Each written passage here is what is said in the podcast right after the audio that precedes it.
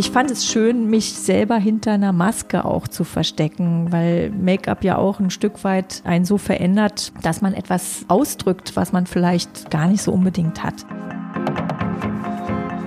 Das ist Vogue Stories, der Podcast von Vogue Deutschland. Meine erste Vogue habe ich vor 15 Jahren in den Händen gehalten. Ich war Babysitterin in Wien. Stundenlang saß ich im Schneidersitz auf dem teuren Designersofa und blätterte durch die Seiten der Vogue, nachdem ich Max ins Bett gebracht hatte. Als kleines, uncooles Mädchen, das so schüchtern war, dass es Menschen teilweise nicht richtig in die Augen schauen konnte, waren die Seiten ein Zufluchtsort. Magisch und weit entfernt. Seit einem Jahr arbeite ich genau an dem Ort, an den ich mich früher nur geflüchtet habe. Mein Team und ich arbeiten fleißig an der Neuausrichtung der Seite. Dabei wundere ich mich oftmals, warum die Vogue eigentlich so ist, wie sie ist. In diesem Jahr wird die deutsche Vogue 40 Jahre alt. Ich möchte hier die Menschen treffen, die Vogue geprägt haben, die Vogue machen und die Vogue sind. Ich möchte die Welt, in die ich mich früher nur geträumt habe, noch besser kennenlernen. Mein Name ist Alexandra Bondi de Antoni. Willkommen bei Vogue Stories.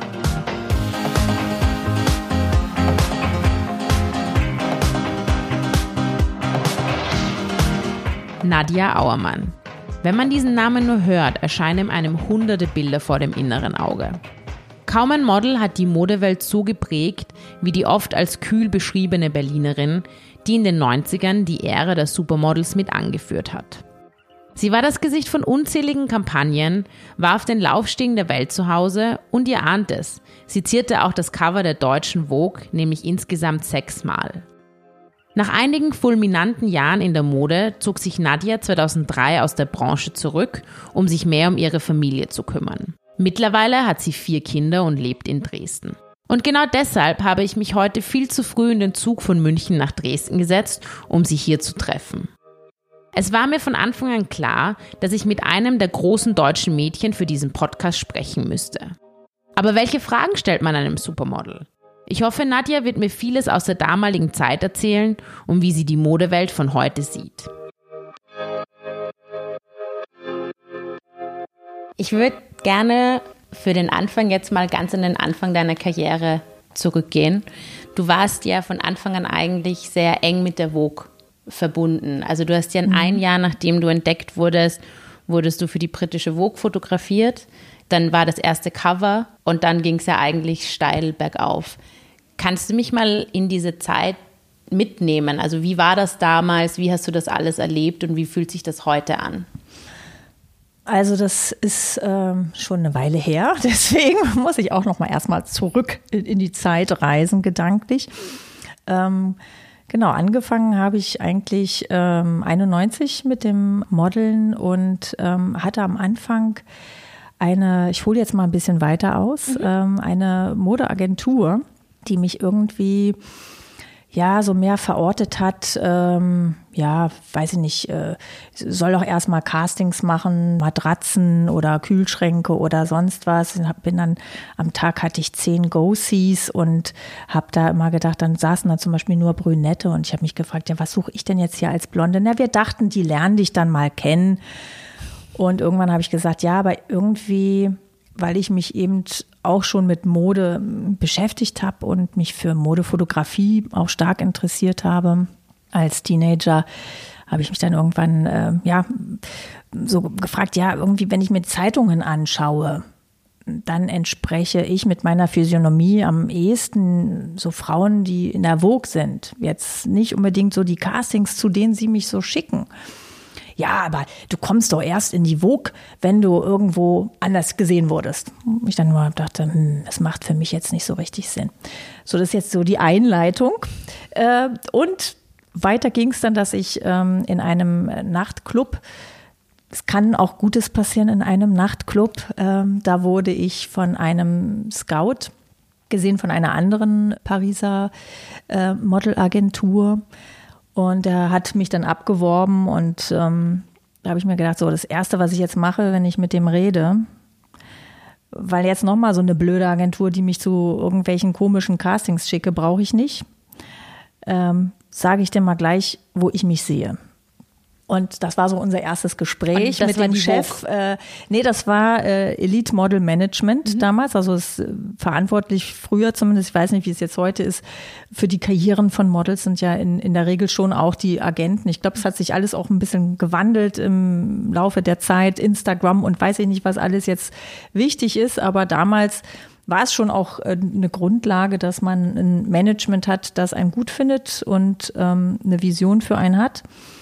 Und weil ich eben auch eine Vision von mir selber hatte, war es mir wichtig, dass ich dann diesem Direktor von Elite, äh, Elite war das damals, ähm, sage, ja, also ich wechsle nur die Agentur, wenn Sie mir versprechen, dass ich auch mal irgendwie ähm, gute Castings bekomme oder äh, zu Leuten gehe, die relevant sind und ich sehe mich eher so in der Vogue.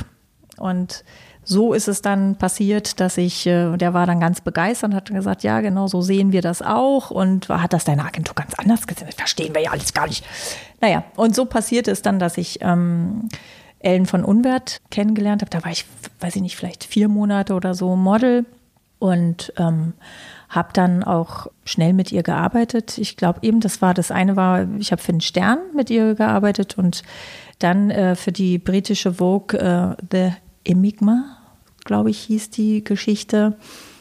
Und ja, dann ging es Schlag auf Schlag. Dann äh, habe ich eine Story gehabt mit, ähm, da ging es um, um Karl Lagerfeld, Karl der Große in der US-Vogue. Ähm, und ähm, ich war sozusagen eine von drei Mädchen, die mit ihm zusammen fotografiert wurden in Chanel. Und dann entstand eine sehr herzliche Beziehung zwischen uns und seitdem war ich dann auch bei, bei allen Modenschauen von ihm und äh, unter anderem dann eben auch weiter bei der Vogue. Wie kam es dazu, dass du so jung schon so ein Selbstbewusstsein hattest? Ich war ja gar nicht so jung. Also im Vergleich zu den meisten meiner Kolleginnen ähm, habe ich eigentlich relativ spät angefangen. Ich habe mit 19 noch äh, mein Abitur gemacht und bin dann nach dem Abitur, ich komme aus einer sehr bürgerlichen Familie, meine Familie wollte, dass ich auf jeden Fall erstmal meine Schule abschließe und für sie war das dann eben das Abitur. Und ähm, ja, man denkt ja voraus, na, wenn das nicht so klappt mit dem Model, ne, da kannst du ja dann immer noch studieren. Was ich einen sehr vernünftigen Ansatz finde. Und ich glaube auch für mich nicht schlecht war, da ich in der Zeit eben auch meine Persönlichkeit bilden konnte und eben auch eine Vision von mir selbst ähm, ja, haben konnte und, und ja, erschaffen konnte. Und unter anderem eben auch die Liebe ähm, zur Mode entstanden ist. Ich hatte Kunstleistungskurs in der Schule und so habe ich unter anderem auch die Vogue intensiver kennengelernt, weil äh, ein Teil unseres Unterrichtsstoffs äh, war auch Modedesign.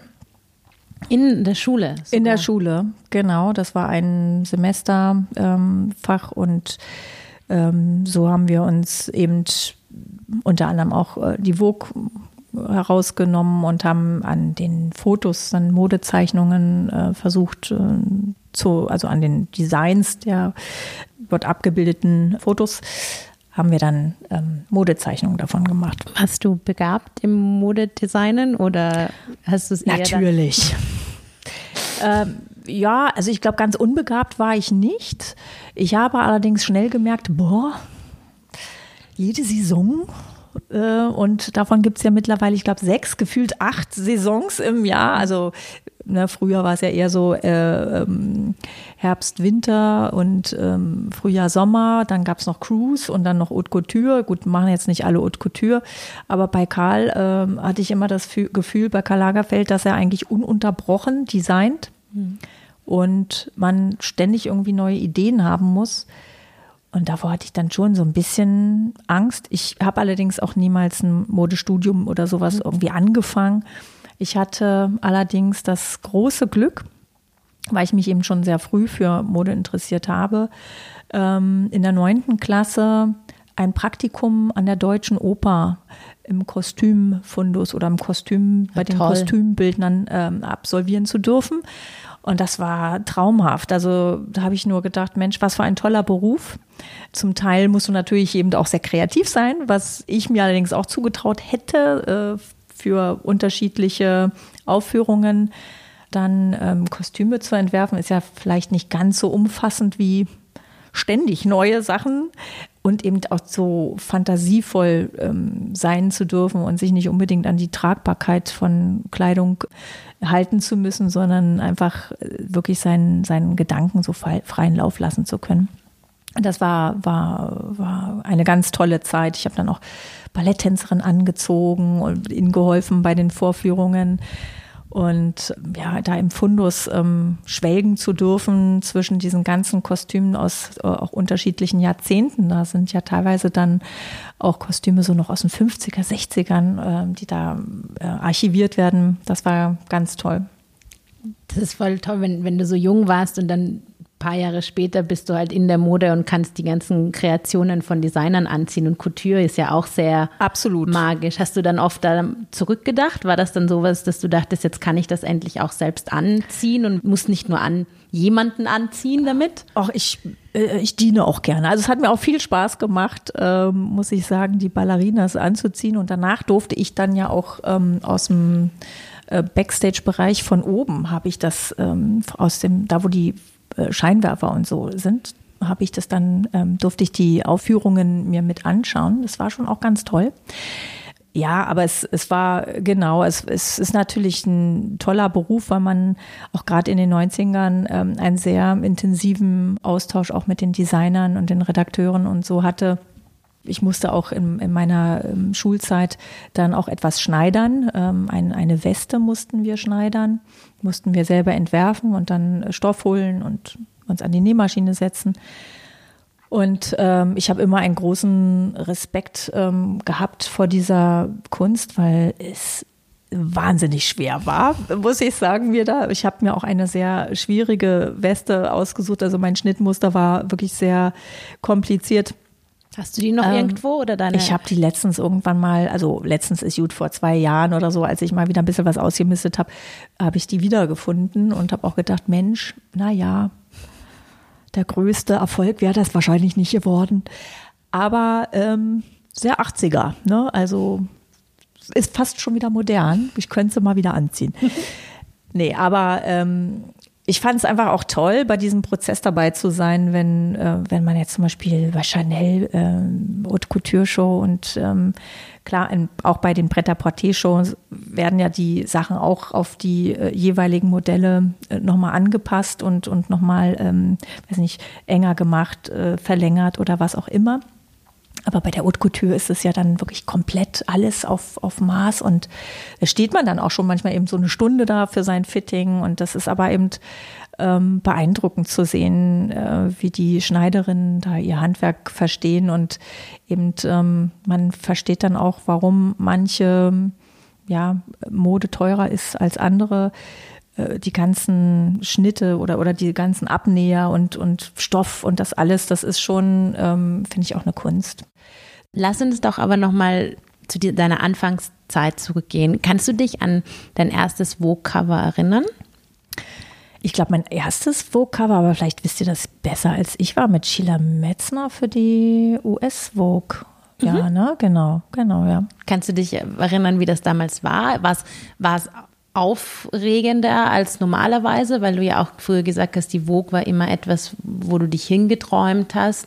War ja, hingeträumt, so? also es, also es klingt jetzt vielleicht ähm, äh, komisch. Also ich habe ja irgendwie einen Körper, der jetzt auch nicht so, also ich habe zum Beispiel nie so wahnsinnig viel Kataloge gemacht. Also meine Proportionen sind so ein bisschen, ähm, ähm, hatte, hatte man mir mal gesagt, wie von so ähm, Modezeichnungen tatsächlich. Also der, bei Modezeichnungen passt der Kopf achtmal, glaube ich, in den gesamten Körper und bei normalen Menschen nur siebenmal. Und der achte Kopf ist in den Beinen. Und oh. mhm. genau, also das fand ich auch faszinierend und aber für mich war die Vogue und ich glaube, da, dafür steht sie auch eben auch für Extravaganz und Außergewöhnliches und die Models, die in der Vogue waren, waren oft auch außergewöhnlich oder nicht ähm, so ganz alltäglich, ja, in, in unterschiedlichsten Ausprägungen natürlich. Und wenn ich mir jetzt bestimmte Zeitschriften ähm, angeguckt habe, wäre ich da rausgefallen oder wäre ich, ähm, wie soll ich das ausdrücken, ne, um nicht jetzt missverstanden zu werden? Ähm, ich hatte halt so das Gefühl von meinem Look, passe ich am besten in die Vogue. Jetzt gar nicht, ich habe das jetzt gar nicht irgendwie eingeordnet. Im Nachhinein klingt das dann vielleicht arrogant, ja. Das war aber gar nicht so gemeint, sondern ich hatte mich einfach nur so mir, mir die Zeitschriften angeguckt und, und habe halt das, den Eindruck gehabt, dass die Mädchen, die in der Vogue fotografiert sind, mir ähnlicher sehen, sagen wir es mal so, vom Körperbau. Gab es dann einen Moment, an dem du das so verstanden hast, dass du jetzt wirklich da drinnen bist? Es passiert ja wahnsinnig viel parallel, ne? Und man hat dann eben viele, es sind wie so Bausteine, äh, würde ich sagen, in der Karriere. Und ähm, für mich war, waren, waren vor allen Dingen auch einige Bausteine sehr wichtig. Ähm, oder vor allen Dingen waren, waren äh, die wichtigsten Bausteine für mich die Fotografen, gebe ich zu, weil ich ähm, auch ein großes Faible hatte für Modefotografie. Und unter anderem mit Helmut Newton zu arbeiten, ähm, fand ich total ähm, faszinierend und toll, äh, weil ich ähm, vorher als junges Mädchen im Wald, Walter Gropiusbau äh, eine Ausstellung von ihm auch gesehen hatte. Und ähm, eben auch, ja klar, auch in den Zeitungen hat man dann auch seine Bilder, das ist halt ein weltberühmter Fotograf und dann mit ihm zu arbeiten, das äh, fand ich toll, ja. Und mit dem habe ich relativ früh ähm, gearbeitet, gar nicht für Zeitungen, sondern äh, für Yves Saint Laurent. Das habe ich jetzt. Internet ist faszinierend. Manchmal findet man Dinge, die man nicht wiederfinden will. Aber manchmal entdeckt man dann auch Sachen, die man lange gesucht hat. Und unter anderem eine, eine Kampagne, die ich glaube ich eben schon 91, das ist dann 92, es kommt ja früher, sind ja die Sachen oft sechs Monate später erst erschienen. Man hat sie, weiß ich nicht, 91 fotografiert und 92 kommt es dann raus. Und ähm, das war für mich äh, toll. Und mit Helmut Newton habe ich auch wahnsinnig viel ähm, für die amerikanische Vogue ähm, gearbeitet und eben auch unheimlich äh, tolle, also ich fand die toll, weil sie eben auch politisch waren in gewisser Form. Und für mich hatte Helmut Newton eben auch einen sehr twisted Sense of Humor, ähm, den ich aber geschätzt habe kann man unterschiedlich sehen. Also ich fand seinen, seinen Sinn für Humor ja sehr, sehr gut, weil er eben auch so ein bisschen was ja, gesellschaftskritisches meiner Meinung nach auch hatte. Und unter anderem eben ähm, eine Geschichte, die ich total ähm, grandios fand, war mit diesen High Heels, wo ich dann ähm, so Krücken hatte oder von mhm. meinen Bodyguards getragen wurde oder im Rollstuhl saß. Ähm, was gab es noch? Dann, dann hatte ich nur ein Bein und ähm, lehnte so an ein, ein, äh, an ein Auto und das so eine Prothese oder, oder so, ein, so ein Schaufensterbein stand dann daneben. Und dafür gab es ganz viel Kritik, dass man sich über Behinderungen lustig macht. Ich glaube, das war überhaupt nicht die Intention oder ich bin mir sicher, dass das nicht die Intention war, sondern dass es eigentlich darum ging, dass, also so habe ich es verstanden, dass wenn man äh, High Heels trägt, man eigentlich sich als Frau freiwillig ein bisschen ähm, behindert, weil man nicht mehr so schnell weglaufen kann, zum Beispiel. Mhm. Waren das dann, so weil du vorher meintest, dass du früher, dass du sehr viel auch mit Fotografen an Ideen gearbeitet hast, war das dann sowas, was ihr gemeinsam erschaffen hat oder wie, wie ist dann so ein Shooting abgelaufen? Also bei den, ähm, gerade auch bei den Shootings äh, mit Helmut Newton für die, für die Vogue, war es äh, in der Tat ähm, sehr interessant, äh, die Dynamik zu sehen, weil die Redakteure haben natürlich auch eine Idee oder man, man merkt, was da als Grundgerüst ähm, als Idee da ist. Und manchmal sind auch Redakteurinnen jetzt nicht nur von der Vogue, sondern allgemeinen auch zu Helmut ähm, gekommen und haben dann ihm Fotos gezeigt, alte Fotos von ihm. Und ähm, es war faszinierend zu sehen, wie er dann oft wirklich wie aus der Haut gefahren ist. Und ja, das habe ich doch aber schon fotografiert, das mache ich jetzt hier nicht nochmal. Und ähm, er sich halt auch nicht immer wiederholen wollte, sondern immer irgendwie vielleicht sich selbst zitiert, aber neu erschafft, ja. Und bei diesem Prozess dabei zu sein, also dann ähm, gab es dann zum Beispiel so, so, so ein Shooting oder es gab es auch mehrmals, ne? Da waren die Make-up-Artisten auch total aufgeregt, mit ihm zu arbeiten und waren schon fleißig und haben dann schon mal das Make-up gemacht, das er ja so mag. Rote Lippen und eigentlich nur Wimpern betont und ähm, sonst recht natürlich. Und dann kann es auch mal passieren, dass er dann reinkommt und äh, reinkam und dann aus der Haut äh, fuhr und ja, warum hat sie denn jetzt hier schon wieder so rote Lippen? Ähm, ach, ihr meint wohl, dass ich das immer so mache? Nee, also jetzt, äh, ich habe mir gedacht, heute machen wir mal schwarze Augen, so ne, smoky eyes und helle Lippen. Einfach nur so. Ne? Das hat, war zumindest für mich so gefühlt, ja, dass, dass es eigentlich nur ging äh, darum, ähm, die Leute so ein bisschen zu, zu triezen. Ne?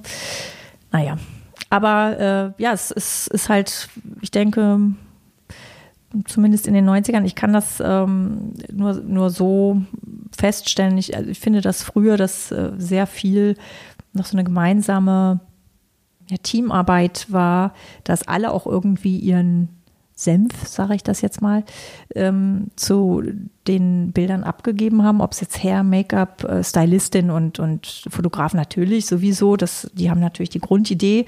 Mit, den, äh, mit der Kleidung wird ja sowieso schon eigentlich eine Geschichte erzählt. Ähm, aber in welchem Licht man Kleidung präsentiert, ob es ähm, im Studio ist oder auf der Straße, was man für Haare oder, oder Make-up dazu trägt, ähm, kann eine Geschichte vollkommen verändern. Und ähm, es war früher mehr Zeit da, auch was zu entwickeln.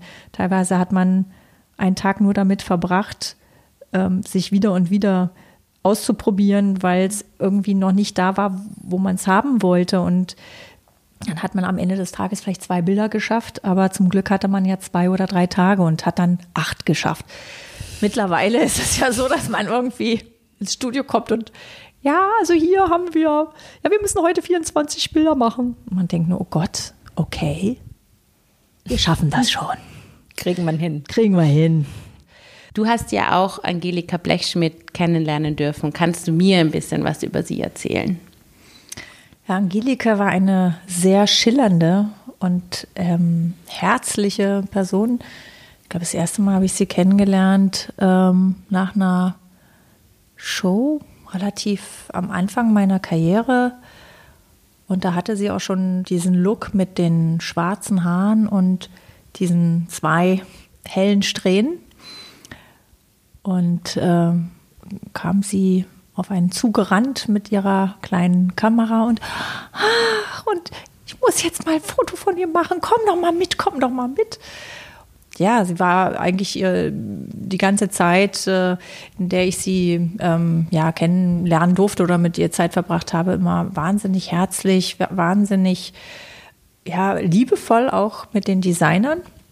Ich habe sie ähm, später dann auch nochmal in Potsdam äh, getroffen, in ihrer Wohnung und äh, fand das unheimlich toll, mal zu sehen, wie sie so privat lebt und fand das auch ähm, sehr stilvoll und schön. Und sie hat für mich im Grunde äh, ja, die, die mondäne, glamouröse Frau verkörpert, die ich auch gesehen habe als ein Rohmodel äh, sozusagen von, von der Vogue. Ja, also sicherlich, äh, es verändert sich ja auch alles, aber eben damals war dieses Mondäne und Glamouröse im Grunde von ihr sehr gut verkörpert und ähm, ja, eine tolle Frau. Was hat sie zurückgelassen? Ja, ich glaube, dass äh, die Angelika ähm, die Vogue ähm, auch groß gemacht hat. Ähm, sie hat ja im Grunde, ich glaube, irgendwie Ende der 80er oder so hat sie, hat sie das Blatt übernommen und hat eigentlich äh, die Vogue äh, auch zu einem International Player gemacht, äh, dass man eben auch gehört hat, dass äh, die deutsche Vogue auch einflussreich ist und dass man auch für die deutsche Vogue arbeiten möchte oder dass die amerikanische, die britische, die französische und die italienische Vogue bis dato eigentlich so die vorherrschenden ähm, Vogues waren. Und äh, mit der Angelika hat eigentlich die, die deutsche Vogue dann auch an ja, Relevanz äh, dazu gewonnen, auf jeden Fall. Gab es noch andere Leute, die dich begleitet haben auf deinem Weg? Ja, natürlich. Also mit wem es angefangen hat, ähm, war äh, Ellen von Unwert. Ähm, mit der ich dann eben auch für die britische Vogue und amerikanische Vogue habe ich auch sehr viel mit ihr gemacht. Und äh, Peter Lindberg äh, natürlich, äh, den ich witzigerweise, ich habe ihn äh, relativ am Anfang meiner Karriere getroffen, aber da waren wir noch so ein bisschen äh, ja auf unterschiedlichen Ebenen oder Wellenlänge oder ich weiß nicht. Und äh, wir haben uns dann eigentlich erst später ähm, entdeckt gegenseitig sozusagen oder, oder er mich. Also ich fand ihn vorher schon toll und habe auch schon gewusst, dass das in mir steckt. Ähm, aber zu dem Zeitpunkt habe ich unter anderem eben auch mit Steven Meisel sehr viel gearbeitet für die Vogue. Äh, und Peter hat mir dann irgendwann mal auch gesagt, ja, du warst da immer so perfekt und immer so, so Make-up und ähm, das waren also auch gerade sehr viele italienische Vogue mit Steven Meisel, sehr extrem geschminkt und ähm, für mich wirklich auch, was ich, ich, ich muss zugeben, ich habe das gerade auch am Anfang der 90er geliebt, viel Make-up zu haben, viel Klamotten. Ich habe Mode geliebt, ich habe es geliebt, ähm, mich auszudrücken mit den unterschiedlichen Looks auch, die man eben auch durch die, durch, durchs Make-up auch so unterschiedlich sich ähm, ausdrücken kann. Und auch, ähm, ja, auch in den, in den Zeitaltern auch, äh, ja, sich bewegen kann. Und Peter äh, liebt ja, glaube ich, am meisten den Menschen selber, den er fotografiert. Und das ist ja auch wirklich ähm, so wunderbar an ihm. Und ich, ich muss zugeben, als ich angefangen habe zu modeln, war ich eigentlich noch ein sehr schüchternes Mädchen und fand mich selber gar nicht so toll. Ich fand meine Sommersprossen furchtbar. Ähm, ich, ich fand, ich war viel zu blass und überhaupt, also mit Make-up fand ich mich viel, viel schöner.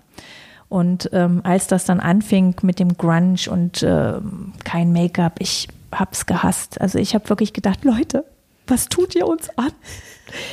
Ich fand es schön, mich selber hinter einer Maske auch zu verstecken, weil Make-up ja auch ein Stück weit ähm, eine Maske ist oder ja, ein, ein so verändert, dass man etwas ausdrückt, was man vielleicht, also Selbstbewusstsein oder so, was man eigentlich vielleicht gar nicht so unbedingt hat. Und dieses Nackte im Grunde vor der Kamera, ähm, zum Beispiel von Peter zu stehen, das ähm, musste ich im Grunde erst für mich lernen, dass ich mich so akzeptiere, wie ich bin. Wie war das dann, als er dich das erste Mal so fotografiert hat und als es diesen Moment gab, vielleicht, wo du das hattest, was er wollte? Ja, natürlich sehr schön. Nein, es ist natürlich ähm, toll zu merken, dass man ähm, ja ein Stück weit auch für das geschätzt wird, was man, was man äh, ist oder die Persönlichkeit, die man auch, auch hat, die man ausstrahlt und nicht nur ähm, ein, ein äh, ja, ich würde vielleicht sagen, dass man als Model auch ein Stück weit sowas ist wie eine Stummfilmschauspielerin.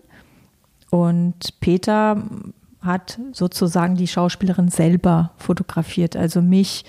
Und ähm, das ist natürlich schön, wenn man auch für einen selber geschätzt wird. Mhm.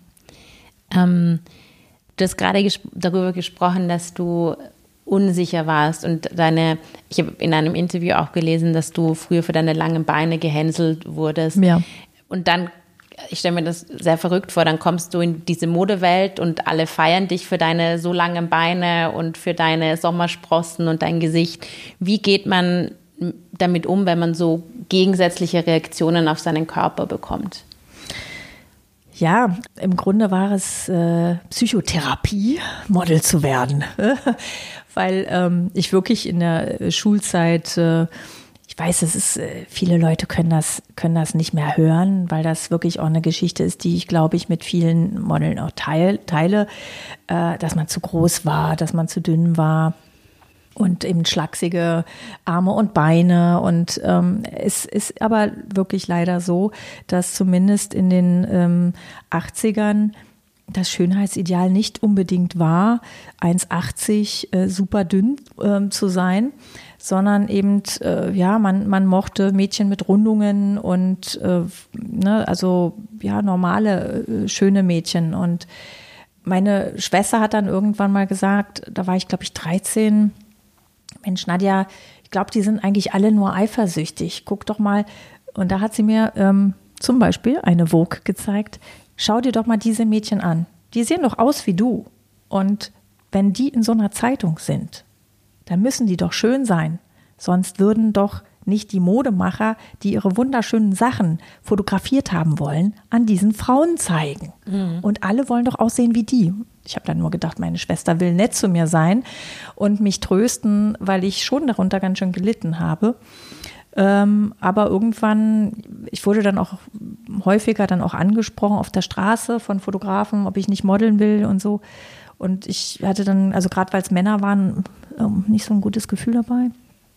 Naja, und irgendwann habe ich dann auch es für möglich gehalten, dass das, was meine Schwester sagt, der Tatsächlichkeit entspricht, äh, den Tatsachen entspricht. Und dann eben in Paris anzukommen, ich erinnere mich noch an meine erste Show, es war Jean-Louis Scherer, glaube ich. Sage ich jetzt so ganz sicher und dann sage ich dahinter, ja, glaube ich. Aber ich glaube, es war Jean-Louis Scherer. Und dort zu stehen mit diesen ganzen großen Frauen, die auch alle so schlank waren.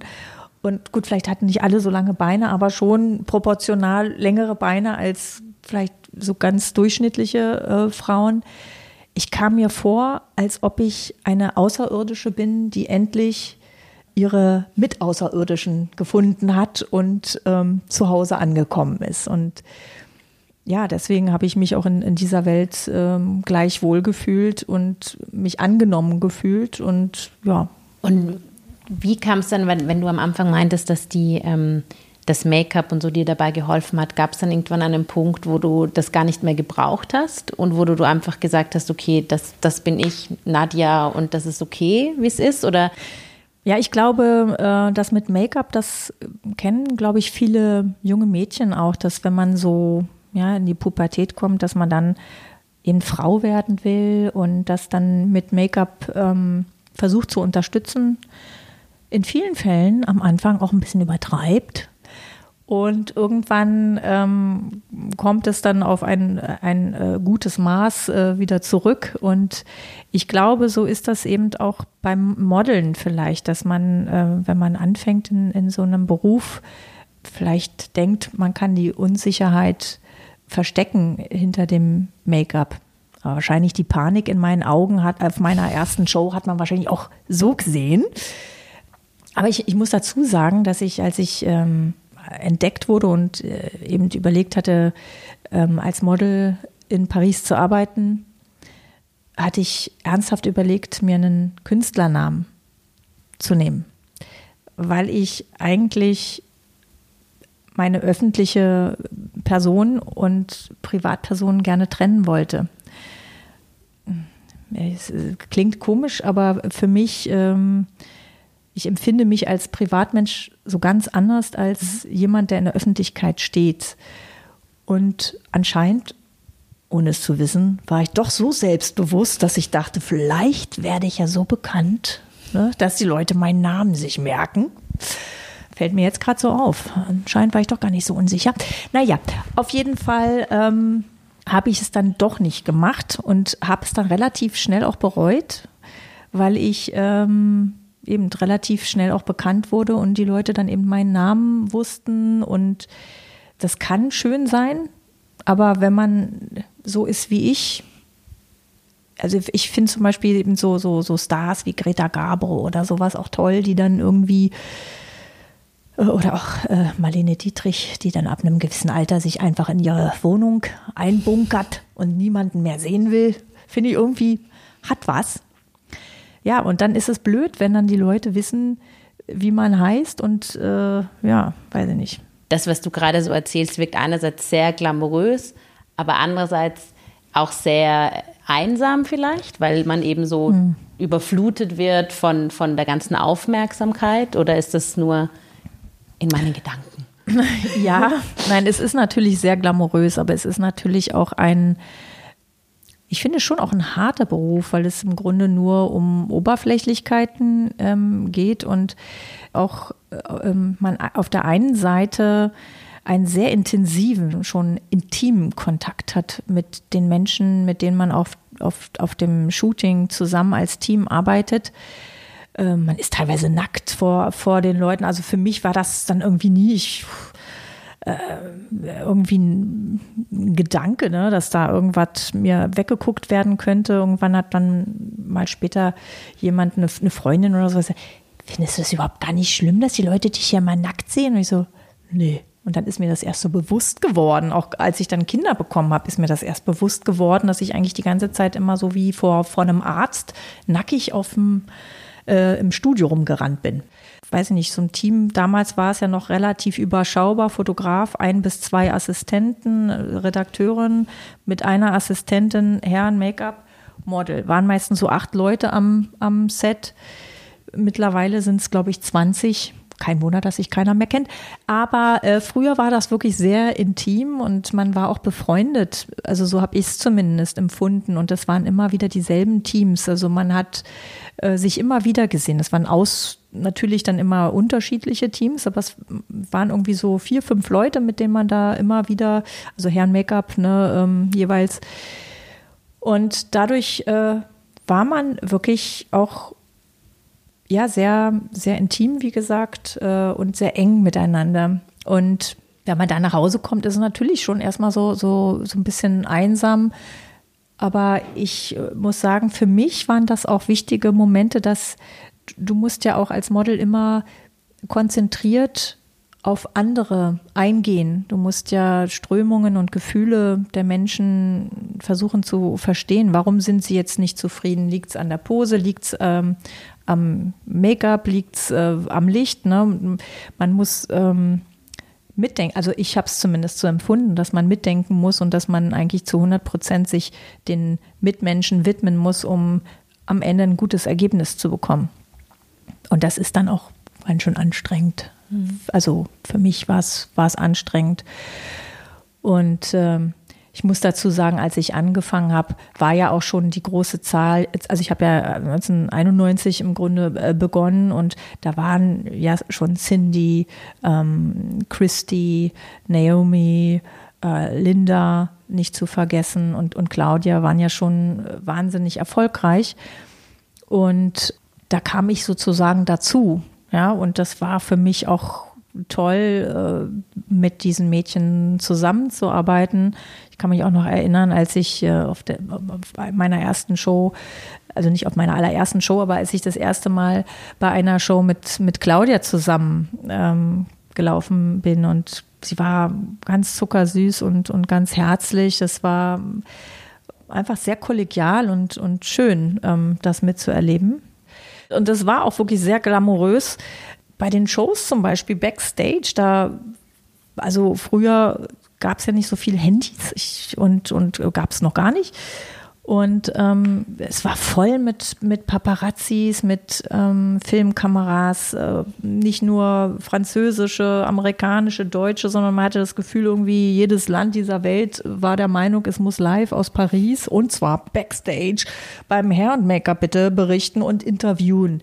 Und das war wirklich ein Gerangel um ein und man kam sich teilweise vor äh, wie bei so einem Staatsbesuch, ja. Und, aber eigentlich muss man ja seine Arbeit da machen. Ja, und dann natürlich, äh, wenn man dann auf dem Laufsteg ist, äh, die, die Macht der Musik und des Lichts und Blitzlichtgewitter und äh, war natürlich auch sehr beeindruckend.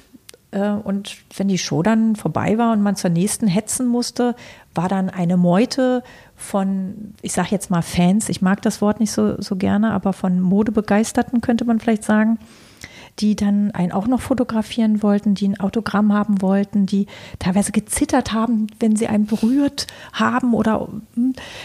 und man hat sich gefragt, wo bin ich hier eigentlich? Die wissen doch gar nicht, wer ich bin. Und ähm, ich bin jetzt hier nur die kleine Nadja aus Berlin. Was wollt ihr eigentlich von mir? Aber es ist natürlich sehr beeindruckend. Und wenn man dann wieder in seinem Bettchen alleine liegt, ist das schon natürlich äh, eine gewisse Fallhöhe. Äh, und mir ist es nicht selten passiert, dass ich, dass ich mit, wenn ich meine Augen zugemacht habe, so ganz viel Blitzlichter immer noch gesehen habe. Also ich glaube, genau aus dem Grund war es für mich wichtig oder, oder habe ich diese Einstellung auch bis heute, dass ich es schätze, einen Rückzugsort zu haben, einen, einen Ruhepol, äh, mein Privatleben, der eben ähm, außerhalb der Öffentlichkeit ist, um meine Batterien wieder aufladen zu können, um mich ähm, ja, diesen Energien, die dann eben auch äh, von einem verlangt werden, äh, zu stellen oder, oder die Energien, die auf einen einwirken auch, ja, das ist ja schon auch enorm. Vermisst du es manchmal aber noch? Ehrlich gesagt nicht. Ähm, ich habe die Zeit damals wahnsinnig genossen, aber ich finde, alles hat seine Zeit und ähm, jetzt bin ich vierfache Mutter und ich muss sagen, ich genieße mein Leben wahnsinnig. Ich finde es immer noch total schön, ab und zu ähm, ja, Ausflüge äh, zu machen in die, in die Mode. Aber es hat sich vieles verändert. Also das, was war, kann man nicht wieder zurückholen. Und so wie es jetzt ist, finde ich teilweise etwas befremdlich, muss ich zugeben. Die Modewelt jetzt. Naja, ich meine so Instagram und das alles. Also mir tun viele junge Menschen heute echt leid. Ich bin wirklich wahnsinnig glücklich, dass ich damals meine Karriere haben durfte. Ich glaube, ich würde es heute nicht schaffen, weil dieses ständige Content und ähm, äh, also ne, ich habe ja auch einen Instagram-Account und ich habe, glaube ich, ich weiß nicht, mittlerweile 23 Posts. Ich bin schon ganz stolz oder ich weiß es gar nicht, wie viele es sind ich habe denke dann mal, ist das denn, wer will das denn sehen und wer interessiert sich dann überhaupt dafür? Und dann will ich immer irgendwas posten und dann, ja, da muss man noch was dazu schreiben. Ach nee, und am Ende mache ich es dann wieder doch nicht. Ne? Dann gucke ich dann auch im Internet, was kann ich denn posten, was finde ich denn hier Schönes von mir. Und dann sitze ich da stundenlang und mein Tag verrinnt und ich finde das so unbefriedigend, wenn ich jetzt ehrlich sein soll. Ich arbeite sehr hart an mir, dass es mehr wird. Aber es ist schon auch toll, ne? Also ich genieße das auch bei anderen dann ab und zu zu gucken, aber ich glaube, ich bin so ein, so ein Internet, ich würde so ein Internet-Junkie werden. Und deswegen, ich muss mich wirklich sehr stark zügeln, weil ich sonst den ganzen Tag eben, ach, gucke ich doch mal, was hat der dann noch geschrieben? Und ach, und das ist ja auch schön und da kann ich doch mal gucken, da. Und dafür habe ich ehrlich gesagt noch zu viele andere Dinge zu tun. Und ähm, ich habe dann immer ein wahnsinnig schlechtes Gewissen und deswegen muss ich da einen guten Weg finden und lernen, mit dem Internet verantwortungsvoll und erwachsen umzugehen. Was denkst du, wenn du alte Bilder von dir anschaust? Kommt drauf an. Es gibt Momente, wo ich denke, boah, ich kann mich noch genau dran erinnern, wie die Situation damals war, wo das war, mit wem das war, an Gespräche, die man geführt hat. Dann gibt es manchmal Momente, wo ich denke, boah, wie sieht denn das Make-up aus? Ist ja grauenvoll. Was hast du denn da an? Oder eben auch, boah, das Foto finde ich immer noch genauso toll wie damals. Und was bin ich für ein Glückspilz, dass ich dem Fotograf damals als Model zur Verfügung stehen durfte. Wenn du diese Fotos anschaust, welches Frauenbild denkst du, hast du damals verkörpert und wie hat sich das auch entwickelt bis jetzt? Ja, das ist auch interessant, ne? Auch wenn man sich eben viele Bilder von, von damals anschaut. Und manchmal, wenn ich jetzt Shootings mache, dann haben äh, manche Fotografen oder Redakteurinnen auch so ein bestimmtes Bild von mir, was ich dann sehr interessant finde, weil es dann manchmal einen Aspekt von mir abdeckt, aber in den 90ern ähm, man ja schon auch sehr vielfältig sein konnte, wahrscheinlich heute auch genauso, aber ähm, ich finde, ich hatte das Glück, eben mit Leuten arbeiten zu dürfen, die mich in sehr unterschiedlichen Schattierungen dargestellt haben. Und ich werde sehr oft, glaube ich, in diesen sehr starke, schon fast dominaartigen Frauentyp äh, gesehen, also in Richtung Helmut Newton, wo ich dann wiederum auch, weiß ich nicht, mich so mehr ja als junge, unschuldige äh, ja, junge, unschuldiges, romantisches Mädchen sehe. Ähm, da habe ich, weiß nicht, von Arthur Elgood, auch Vogue damals äh, so Bilder vor Augen. Äh, also man ist ja schon auch vielschichtiger als Mensch. Und ich finde es eigentlich auch schön, dass die Mode es einem ermöglicht, ähm, unterschiedliche Charaktereigenschaften, die man hat, ähm, zum Ausdruck bringen zu können. Aber ich kann es auch verstehen, also die, die Bilder von, von Helmut Newton sind sehr beeindruckend und auch Ellen von Unwert sind auch so ein bisschen in diese Richtung. Aber eben, ich finde zum Beispiel Peter Lindbergh sind wieder dann auch ganz anders und da sieht man so auch vielleicht das, die sensible Seite an mir. Würdest du sagen, dass du innen drinnen immer du selbst geblieben bist oder hat das dann schon abgefärbt oder ist Nadja immer Nadja geblieben und gewesen und wird Nadja auch immer sein? Ein Teil von einem bleibt sicherlich immer gleich, aber ich muss sagen, ich finde es auch schön, mich weiterzuentwickeln. Weiß gar nicht, ob ich immer noch so sein möchte wie, wie damals. Ich glaube, ich habe sehr viel gelernt in meinem Leben und ich lerne auch immer noch äh, jeden Tag dazu, durch meine Kinder zum Beispiel auch. Ich glaube, man ist, man ist vielfältig und man hat viele ähm, unterschiedliche Strömungen in sich. Hm, vielleicht ist es, jetzt werde ich ein bisschen esoterisch, weil ich Fische vom Sternzeichen bin, dass ich so nicht weiß, wohin ich höre. Aber ähm, ich finde, das ist auch eine, eine Stärke an mir, dass ich, dass ich mal romantisch mich äh, fühle und dann wieder die knallharte, ähm, äh, ähm, realistische ähm, Geschäftsfrau, obwohl Geschäftsfrau bin ich ehrlich gesagt nicht so besonders gut. Aber ähm, ja, so unterschiedliche Ansichten auch, die man vertritt. Ja, ich glaube, das ist auch ein Teil von Mode, offen zu sein, wandelbar zu sein. Wichtig ist, dass man sicherlich vielleicht so einen Kernstil für sich gefunden hat, aber trotzdem sich nicht verschließt vor neuen Einflüssen. Wie würdest du deinen Kernstil beschreiben? Also ich glaube, dass man, wenn man so groß ist und blond, dann diesen nordischen Typus automatisch irgendwie verkörpert. Und ähm, ich würde vielleicht so sagen, G. Sander-Style, ne? das ist schon etwas, ähm, was einem dann ganz gut ähm, steht. Also ich trage gerne Hosen und eine Bluse, gerne eine schwarze Hose und eine weiße Bluse. Heute sitze ich hier in einem Blumenkleid das ist genauso Teil von mir und ähm, ich liebe es auch wirklich total extravagant äh, rumzulaufen. Also ich liebe den britischen Stil auch wahnsinnig, ja, also Vivienne Westwood und und, ähm, und so, das finde ich, finde ich toll, wenn man einfach so exzentrisch auch sein kann.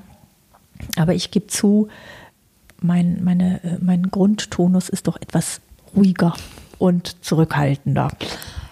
Du hast gerade vorher gesagt, dass du gar nicht wissen würdest, ob du heute Model sein könntest. Und deine Tochter Cosima ist ja auch ein bisschen schon in deine Fußstapfen getreten. Gibt es irgendwas, was du ihr mitgibst auf ihren Weg?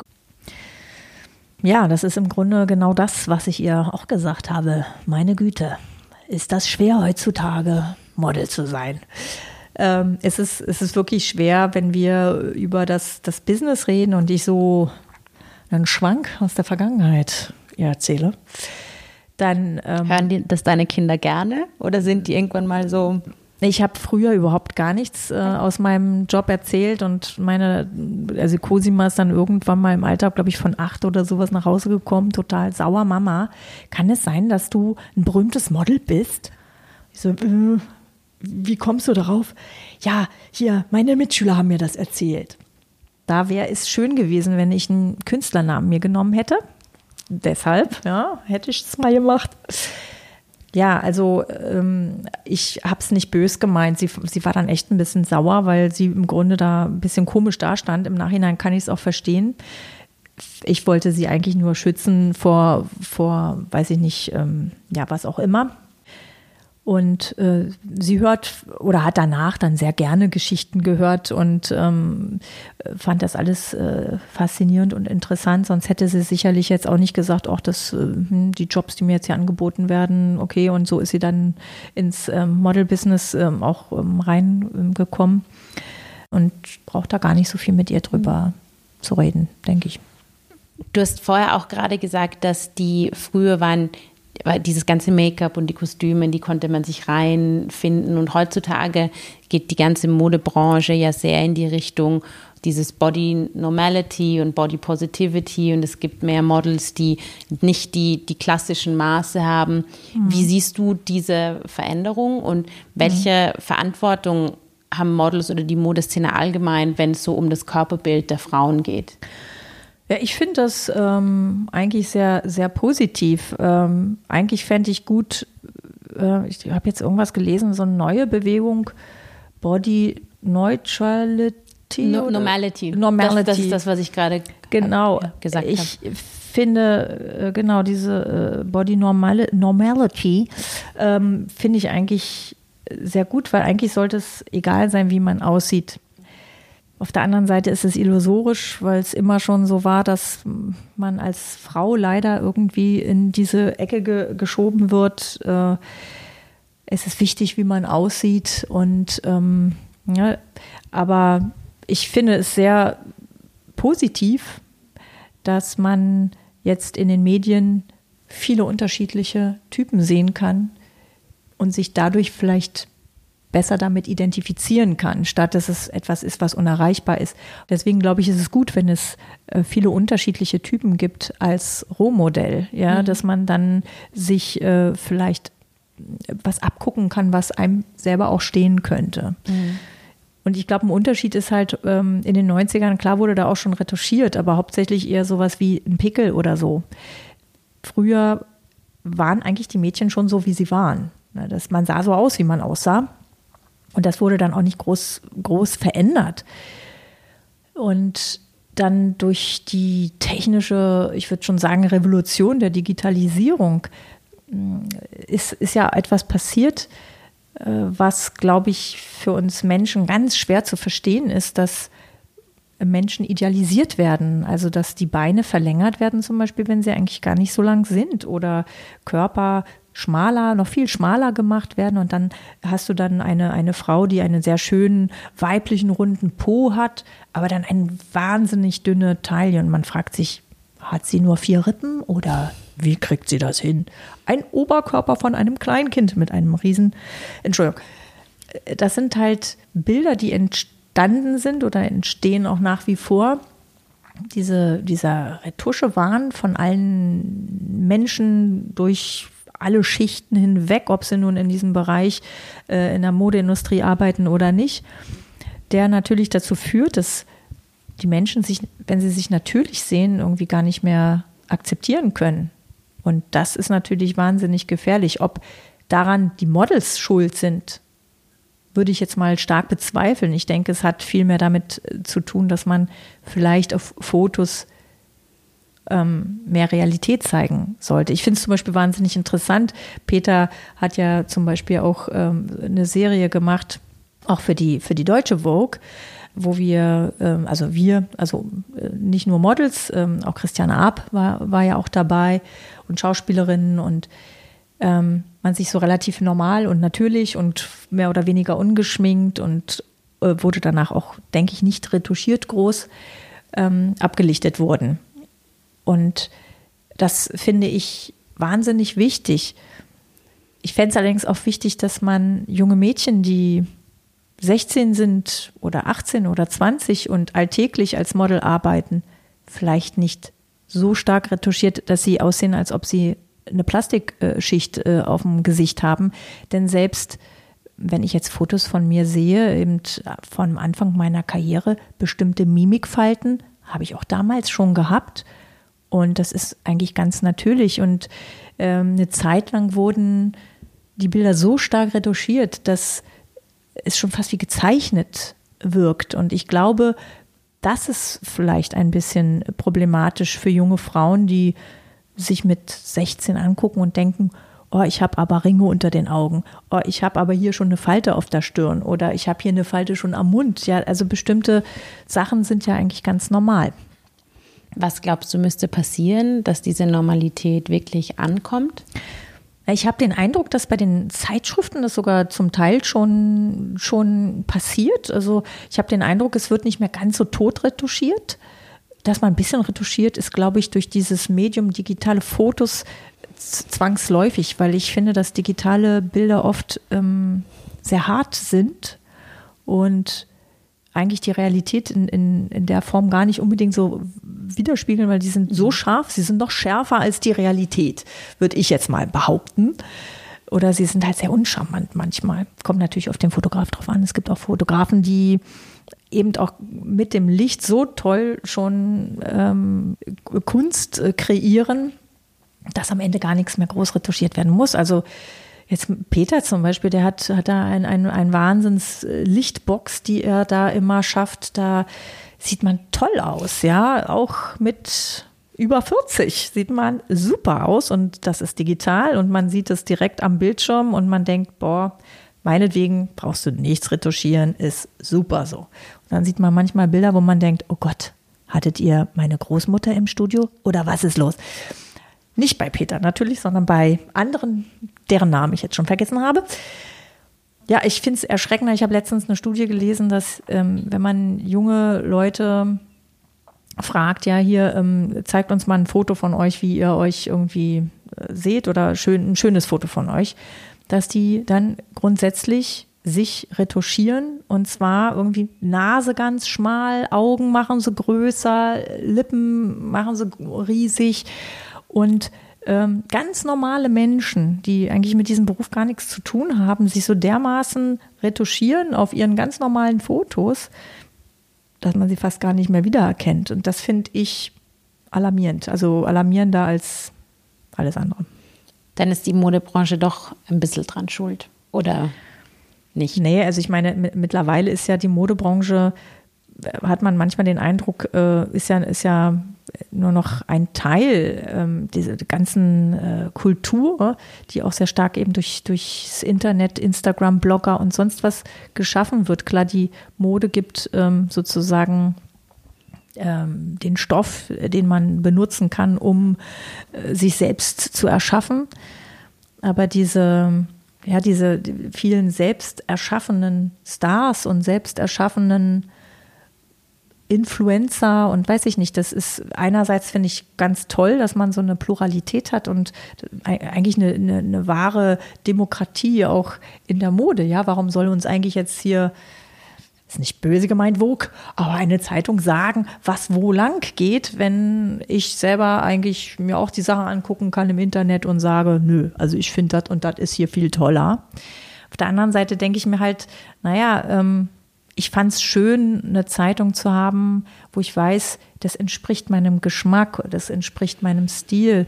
Und ich hole mir Anregungen und ich finde es schön, durch, durch ähm, ein, ein Magazin zu blättern, wo ich tolle Aufnahmen sehe von tollen Fotografen mit wunderschönen Menschen. Also das ist halt, muss man sich selber fragen, was ist einem wichtig? Und ich finde es schon interessant, einfach ähm, ja, mir, mir Magazine anzugucken und mich inspirieren zu lassen von, von anderen. Mhm. Wenn du zurückschaust, würdest du irgendwas anders machen? Nee. Also ich denke nicht. Also ich denke, man ähm, man kann ja auch nichts anders machen. Also es bringt einen auch nichts, wenn man jetzt sagt, oh, ich hätte, hätte ich mal damals das und das gemacht, macht einen nur unglücklich. Aber ähm, ich muss sagen, mein Leben ist wahnsinnig toll verlaufen und ich bin ein Instinktmensch. Ich glaube, das ist oftmals hilfreich, wenn man ähm, mit, den, mit dem Instinkt ähm, seine Chancen wahrt oder, oder nutzt. Und ähm, deshalb kann ich sagen, es alles super, so wie es ist. Was ist die größte Lektion, die du in deiner Karriere gelernt hast? Mann, oh Mann. Ähm, die größte Lektion, die ich in meiner Karriere gelernt habe, ist vielleicht, es ist gut, die deutschen Tugenden wie Pünktlichkeit, Disziplin, Präzision ähm, zu leben aber unsere Gradlinigkeit und Ehrlichkeit ähm, sollte man manchmal ein bisschen so gegen Diplomatie und äh, Feingefühl äh, für andere Menschen ähm, eintauschen.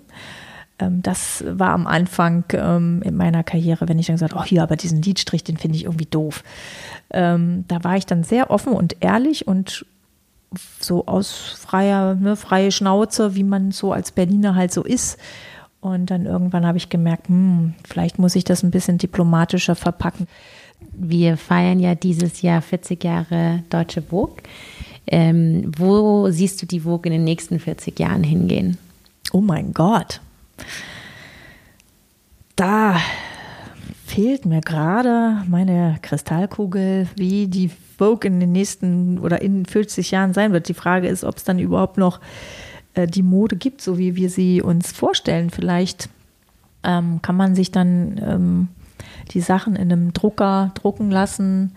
Ähm, ne, jeder, jeder, hat dann irgendwie so ein, so ein 3D-Bild von sich und äh, ähm, macht eine Zeichnung am Computer, was er haben will. Und ähm, danach wird es dann im 3D-Drucker ausgedruckt und jeder ist komplett individuell und kehrt sich komplett in Kehricht drum, was die anderen davon halten. Das wäre toll. Wäre einerseits toll, und ein bisschen schade. Andererseits eben auch ein bisschen schade. Wer weiß, ich könnte mir auch sogar vorstellen, dass dann alle sehr langweilig und gleich aussehen, weil vielleicht dann ist doch nur weiße T-Shirts, rote T-Shirts, blaue T-Shirts und Jeans dann sind. Weil die meisten Menschen, wenn man ja jetzt mal ganz ehrlich ist, tragen ja eigentlich am liebsten einfache Kleidung. Und deswegen äh, wäre ich schon froh, wenn es auch in Zukunft noch tolle kreative Köpfe gibt, die vielleicht dann noch ein bisschen was Außergewöhnlicheres ähm, schaffen. Eine letzte Frage, weil wir haben eigentlich sehr viel über Karl Lagerfeld geredet, aber eigentlich nicht wirklich direkt. Kannst du vielleicht eine Geschichte erzählen, die du mit ihm erlebt hast? Irgendeine eine Anekdote? Der war ja von Anfang an auf deiner Seite sozusagen. Genau, oder? ja, also im Grunde ja, es ist, man hat halt sehr viel miteinander ver, zusammengearbeitet und verbindet sehr viele Erinnerungen äh, mit Karl. Vielleicht ähm, ja eine, eine für mich sehr witzige Geschichte, da ich mit beiden ja zu der Zeit viel gearbeitet habe, ist eine Geschichte über Helmut Newton. Ähm, Helmut Newton hat früher ja auch oft die Chanel-Kampagnen gemacht und ähm, Karl hatte mir dann mal irgendwann erzählt, dass er jetzt selber Fotos machen will, weil es geht ihm total immer auf den, auf den Zeiger, wenn ähm, er dann irgendwas will von den Fotografen und die dann ähm, zum Beispiel der Helmut dann immer irgendwie machen, was sie wollen. Und ähm, äh, Helmut hat ihm dann irgendwann mal gesagt, dann mach doch die Fotos selber. Und den Rat nimmt er jetzt einfach mal an und er fängt jetzt an, auch selber Fotos zu machen. Und ich finde auch, dass er das sehr gut gemacht hat. Und ähm, habe auch äh, viele tolle Fotos von ihm äh, zu Hause, die er von, von mir gemacht hat. Und ja, das ist vielleicht eine kleine Anekdote, die man teilen könnte.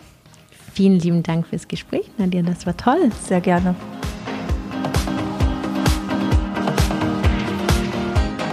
Ich hoffe, euch hat das Gespräch genauso gut gefallen wie mir. Abonniert den Podcast doch jetzt auf Spotify, Apple, Deezer oder Soundcloud. Schreibt mir gern an onlineredaktion.vogue.de und erzählt mir eure Vogue Stories oder schreibt mir eure Gästewünsche. Auf vogue.de findet ihr jetzt mehr zum Thema. Ich freue mich von euch zu hören. Der Podcast wurde produziert von Mitvergnügen. Ich bin Alexandra Bondi de Antoni. Ciao Baba und bis zum nächsten Mal.